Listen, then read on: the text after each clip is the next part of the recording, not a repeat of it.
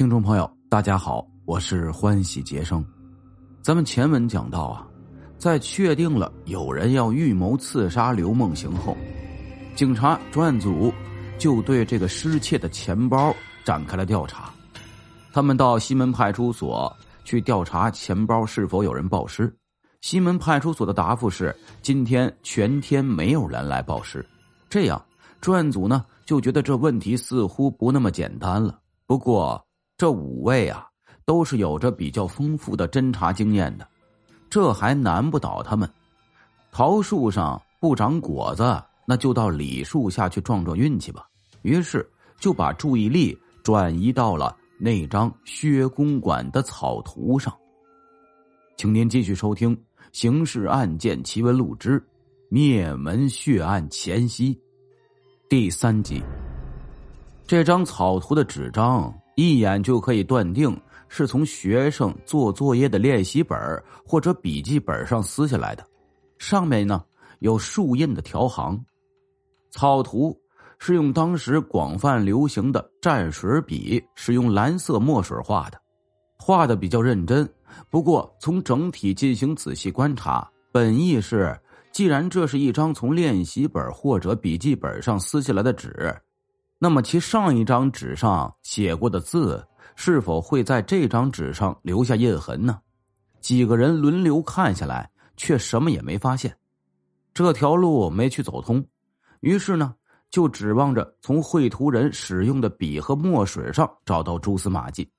绘图者笔法生疏，可是草图上的线条比较流畅，这可能是借助于啊其所使用的那支蘸水笔。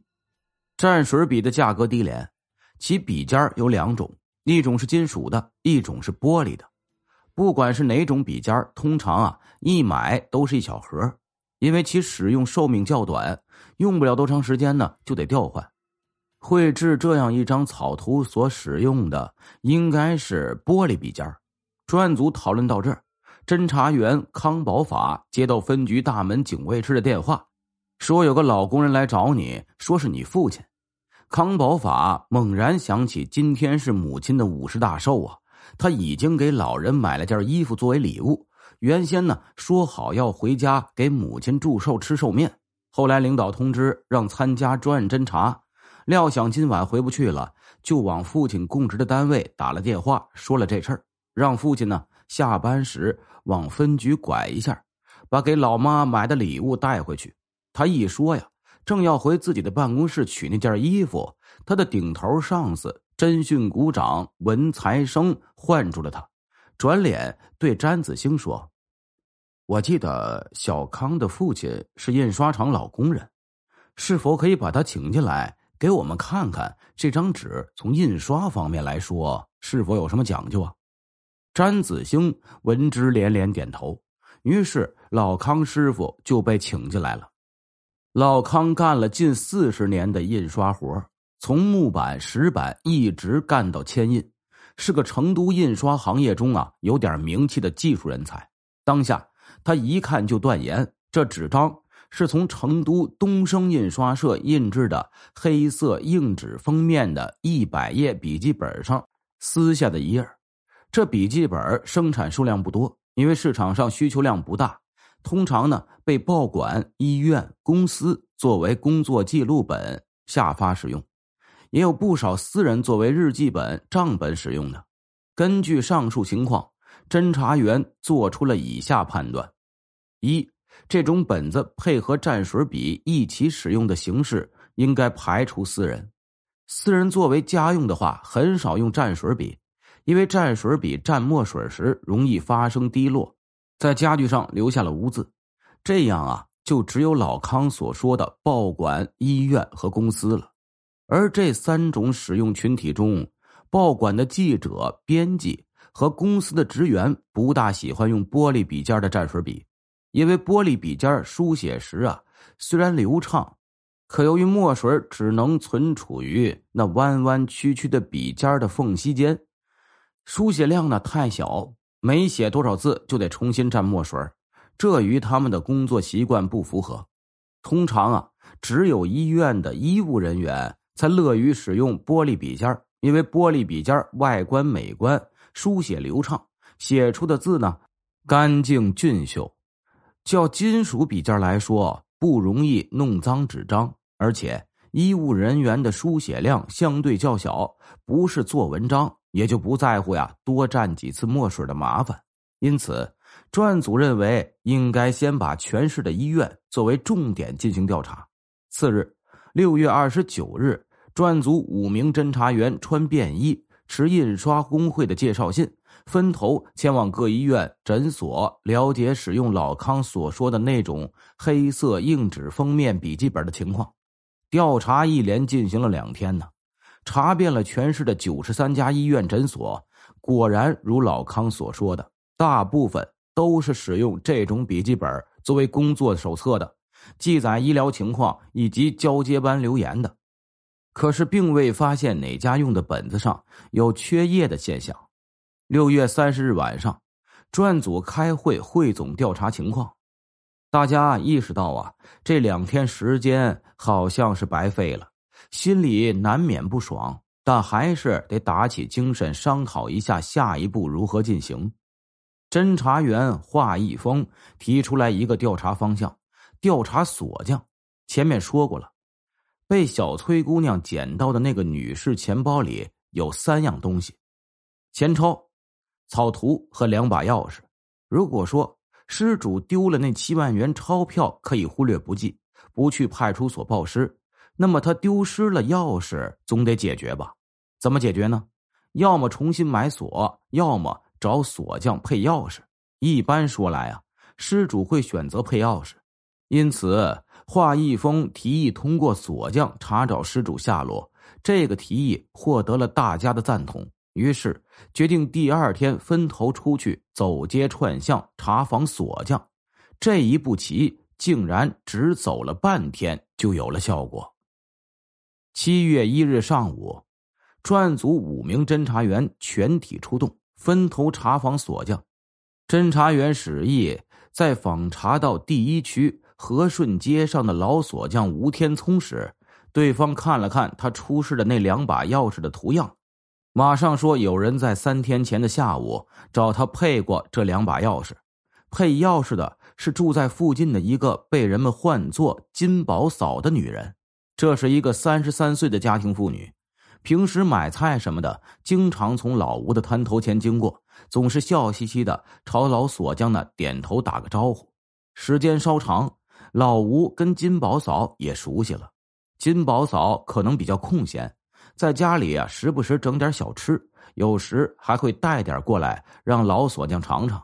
老吴呢，有时也就帮对方免费处理一些跟其手艺相关的零星活比如铝锅磕出个瘪坑，得凿凿平；晒晾的衣服时啊，用的叉子断了，又钻几个洞眼儿，用螺栓呢和铝皮加固一下之类的。有一次。还应邀去他家里，把几块松动的地砖砸了几个钉子。老吴记得，金宝嫂家里收拾的很干净，她那六十多岁的婆婆和十一岁的女儿对她呢也很客气。不过没见到她丈夫。从挂在课堂迎门墙上的那张全家福上看，金宝嫂的丈夫是个斯文人，从事什么职业就不知道了。大前天，金宝嫂拿着两把钥匙。让各配一把，老吴放下手头的活啊，立刻给他配了，当场交给他拿走了。金宝嫂呢，照市价付钱，老吴客气不受，他执意要付，把钱放下，然后就走了。史一听着心里窃喜呀，但有些不放心，就追问说：“老人家呀，您没记错吧？那个金宝嫂配的是跟这图样一模一样的钥匙？”老吴笑道：“啊，嘿。”我干了四十多年锁匠的活了，怎么会弄错呢？他拿来的两把钥匙，一把是开大门的丝壁灵锁的，一把是开箱子上的挂锁的，我记得清清楚楚。史毅于是呢向老锁匠道谢，并请他不要对任何人提及此事。然后小伙子就去了派出所，直接找了那位姓张的所长，要求了解金宝嫂及其家庭成员的情况。金宝嫂三十三岁，户籍登记使用的姓名叫叶金宝，成都当地人。娘家住在东门外麒麟巷。她是抗战爆发前一年出嫁到夫家的，三年后生下一个女儿。叶金宝是文盲，跟当时大多数妇女一样，无论是在出嫁前的娘家，还是嫁到夫家，始终无业。叶金宝的丈夫名叫严德义，今年三十七岁，成都人士，出身商人家庭。二十一岁从医专毕业后，在国民党军队担任见习军医，一年后晋升为中尉医官，一直在军队待到一九四五年初才回到成都。严德义呀，离开军队不是退伍，当时抗战尚未胜利，军医不可能退伍，而是开小差。据其在新中国成立后到公安局登记时所写的个人历史材料称，他是因看不惯国民党军队内部的腐败，自己呢又不愿混迹其中遭受污染，于是决定自行离开。严德义开小差回到成都后。担心遭到国民党方面的追击，在乡下亲戚处躲了一段时间，一直到抗战胜利后才回到成都市内的家中。然后，严德义发挥其一技之长，自己开了一家诊所，专治外伤。去年，一位海外归来的华侨富商创办了一家私立华光医院。得知他是有过多年战地救护经验的军医。则登门求贤，高薪聘用，任命他为外科主任。严德义于是就关了自己的诊所，去了华光医院，一直干到现在。史毅离开派出所后，立刻返回二分局专案组驻地。这时已是中午时分了，包括组长詹子兴在内的其他四个外出访查的侦查员，很快就都回来了。大家听他一说调查到的情况，甚是兴奋呢。把午饭从食堂打到办公室来，一边吃着一边讨论。午饭结束，往下的工作方案也形成了：停止对锁匠的访查。下午由文才生、史毅两人去华光医院调查那张草图所使用的硬面笔记本的事儿。另外呢，还得核实一下钱包里那两把钥匙中的私闭灵锁钥匙能否打开叶金宝家的大门。之前专案组对全市医院报管公司等进行调查的时候，副组长文才生分工的调查范围中就有华光医院，可是他在该院未能查到关于硬面笔记本的任何线索。医院方面接待他的是负责行政的一个小老头，一看就是旧时账房先生那种人。问了问，之前果然在西药房做过多年的账房先生。文才生因此对这个小老头呢比较放心。当时小老头翻了账本，说这种硬面笔记本啊是院方发给各个科室的主任和护士长作为工作笔记本使用的。抗战胜利后，医院刚开张时购买了一批，两年后呢用光了。他认为买了放在库房里是一种浪费，就改为让主任、护士长用光后自己去购买。然后呢，凭发票报销。小老头根据文才生的要求，请主管医务的副院长以业务检查为名，把各科室正在使用的笔记本全部收上来。文才生把这些笔记本逐页点数，一一检查下来，十六个本子，每本一百页，一页也不缺。现在文才生二上华光医院，心里已经大体上有点数了。那个军医出身的外科严主任，显然是买了两本硬面笔记本啊，正在使用的是一本，而撕下一页用来画草图的是另外一本。文才生、史毅抵达华光医院后，这回不找管行政的小老头了，而是直接找了那个据说是刘英博士的副院长。当然，不能说贵院的严主任现在被公安局给盯上了。而是说啊，正在调查一件比较严重的事儿，需要对每家医院的医务人员的工作笔记本进行全面的查摸。前两天呢，已经查过一次了，现在还要查一下。知道副院长您很忙，咱们呢也不多打扰，只要求您配合我们做一桩事儿，让财务上立刻通知全院医务人员，凡是手头有需要向医院里报销的发票，请立刻送到财务室报销，这样可以列入上半年的账目。否则呀，就只好等到明年元旦以后报销了。副院长自是没有二话呀，立刻照办。这样也就不过一个小时，侦查员就拿到了严德义送到财务室报销的那张购买硬面笔记本的发票。一看，果然是买了两本，是今年三月间购买的。往下，文才生史意就没有再查下去。两人寻思，如果是要把另一本没有使用过的笔记本逐页数一遍，以确认是否少了一张的话，只怕马上会惊动了严德义。而且，这个没有使用过的本子究竟是放在医院还是家里，也还是一个问题。与此同时，侦查员华一峰则奉命去了叶金宝家所在的派出所，请派出所安排一个试一试那把钥匙能否打开叶金宝家大门的机会。在当时，这种机会是很容易安排的，只要指派户籍警前往居委会，叫上几名居民小组长之类的积极分子，去叶金宝以及比邻的那些邻居家进行一次卫生检查就可以了。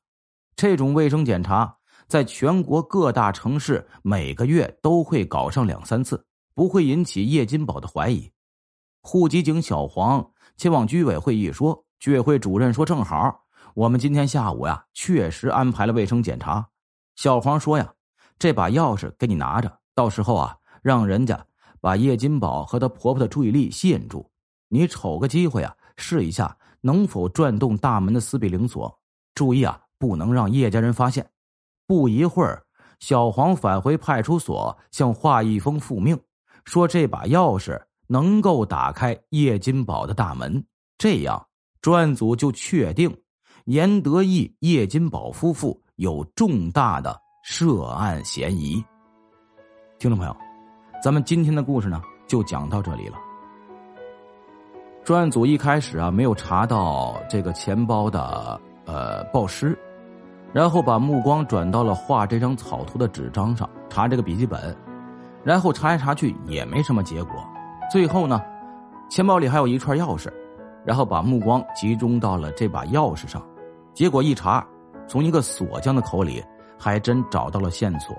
最后又对上，啊，这个钥匙配钥匙的人啊，这个金宝嫂她的老公还是一个医生。啊，之前查到了，有可能医生用这种笔记本的比较多，然后这么一对锁一试，然后呢报销凭证拿出来，基本上锁定了这对夫妻就是这个案件的重大嫌疑犯。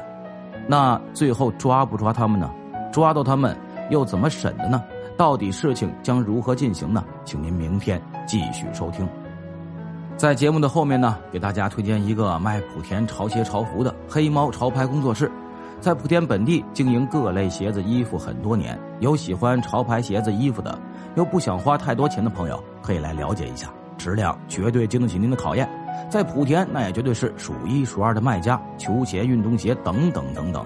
他的微信号是 n i k e 一三八一，微信号就是 n i k e 一三八一，买不买无所谓，欢迎您进来瞧瞧看一看。微信号就是 n i k e 一三八一。